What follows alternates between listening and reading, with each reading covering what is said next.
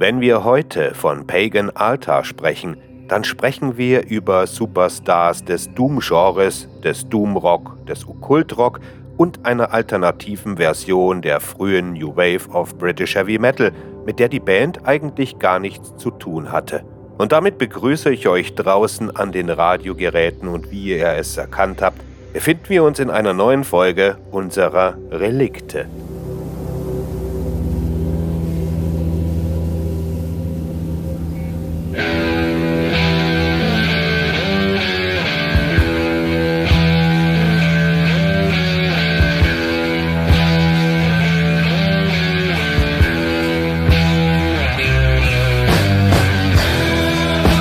Für viele mag der Begriff Superstars in dieser Hinsicht irritierend sein, weil es immer noch genügend Leute gibt, die noch nie von dieser Band gehört haben.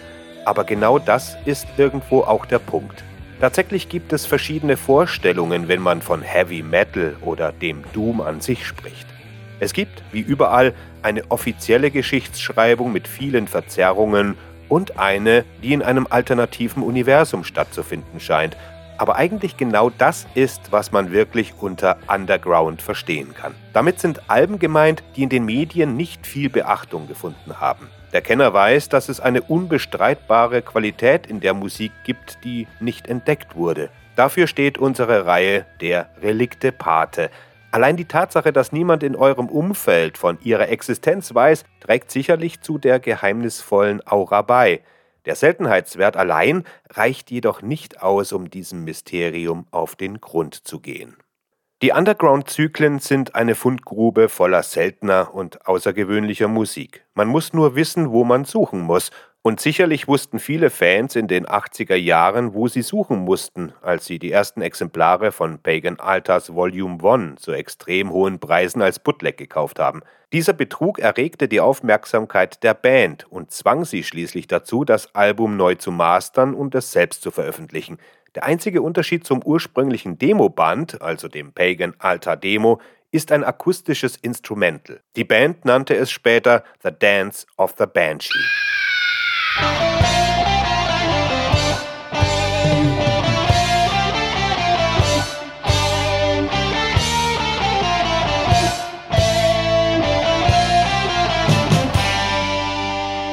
In den letzten 15 Jahren hat die Popularität der Okkultrock-Künstler wieder zugenommen. Viele haben den Stil in verschiedenen Formen übernommen. Die Kerzen, das Gothic-Image, die schwarzen Gewänder und so weiter. Aber diese Effekte sind nur billige Taschenspielertricks. Das Wichtigste ist die Musik, die dahinter steht. Wenn man keine Musik schreiben kann, die das Publikum bewegt, wird man es zu nichts bringen. Pagan Altar wurden 1978 von Sänger Terry Jones und seinem Sohn Alan ins Leben gerufen, wobei die familiäre Verbindung zunächst nur vage gehalten wurde. Die beiden verbrachten fünf Jahre damit, ihre musikalische Vision zu verfeinern und sammelten eine Fülle von unveröffentlichten Demomaterial in ihren eigenen Pagan Studios in Brockley, Südlondon an. Den Überlieferungen der Band zufolge wurde das viktorianische Gebäude, in dem sie musizierten, an einer Kreuzung erbaut, an der Hexen verbrannt wurden, und es wimmelte dort von geisterhaften Aktivitäten.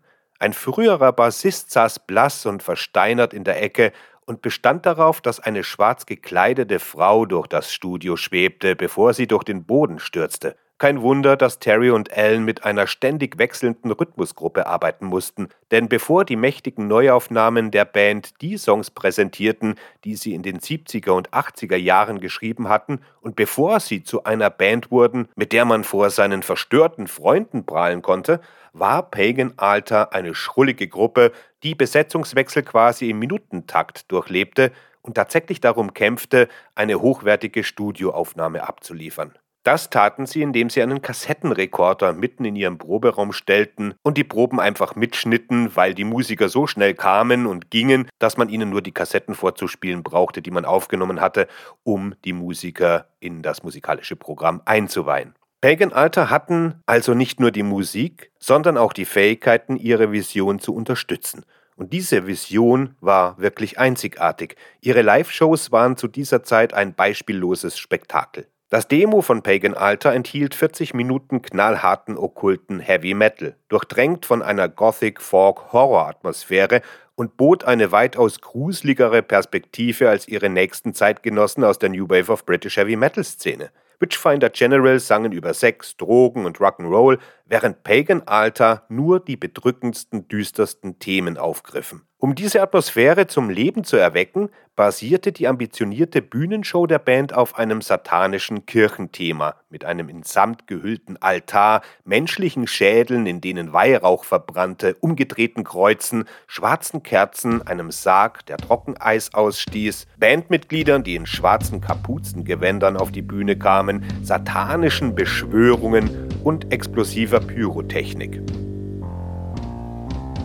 In nomine Dinostri, Satanus, Luciferi, Excelsi. Shemham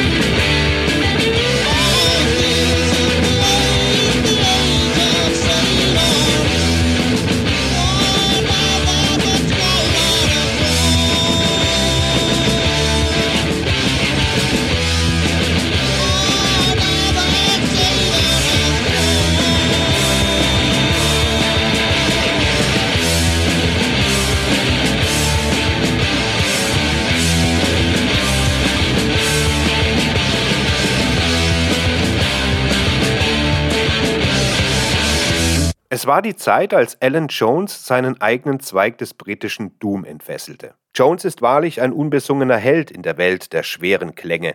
Die Art und Weise, wie er die Gitarrenparts arrangiert, zeugt von einem sehr sachkundigen und talentierten Musiker. Sein Gitarrenspiel ist geradezu episch und kennt keine Grenzen. Er ist die perfekte Kombination aus Tony Iommi, Richie Blackmore, Glenn Tipton und Andy Powell oder Ted Turner von Wishbone Ash. Alles in einem Paket. Wie die meisten seiner britischen Zeitgenossen ist auch Allen mit so viel Talent gesegnet, dass er ganze Gitarrensätze arrangieren kann. Sein Spiel umfasst alles: fließende Übergänge, großartige Riffs, exzellente, durchdachte Soli, komplexe Akkordprogressionen vor allem aber ist es so abwechslungsreich, dass sich sogar die Grundmuster von Strophe zu Strophe weiterentwickeln. Allen weigert sich, einen stagnierenden Sound zu haben, also fügt er eine Menge Verzierungen in sein Riffing ein, um die Dinge interessant zu halten. Auch sein Solospiel ist nicht schlecht. Obwohl es ein wenig schlampig ist, ist es äußerst geschmackvoll und einprägsam. Es wirkt natürlich und überhaupt nicht aufgesetzt. Man hat den Eindruck, dass eine Menge Sorgfalt und Planung in die Notenauswahl und das Arrangement gesteckt wurde.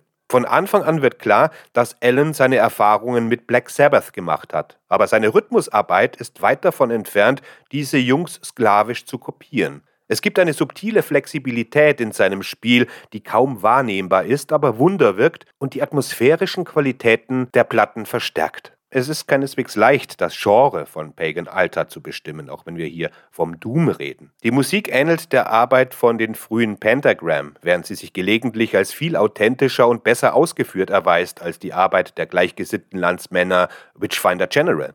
Manche wollen Witchfinder General und Pagan Altar nebeneinander auf der Doom-Landkarte sehen, aber Pagan Altar orientieren sich mehr am Sludge von Black Sabbath mit einer Prise 70er Jahre Judas Priest, während bei Witchfinder General viel mehr der New Wave Metal der 80er Jahre durchscheint. Die schweren Riffs von Alan Jones könnten natürlich den Eindruck erwecken, dass Pagan Altar nur versuchen, Sabbath nachzueifern. Aber diese Annahme ist grundfalsch, denn ihre Musik verkörpert viele Stile. Wenn überhaupt, dann kommen nur die trägen, monolithischen Riffs dem nahe, was heute als Doom Metal durchgeht. Aber das sind tatsächlich nur etwa 20 Prozent des ganzen Songwritings. Allens Vater, Terry Jones, war für den Gesang zuständig. Er verstarb traurigerweise 2015 an Krebs.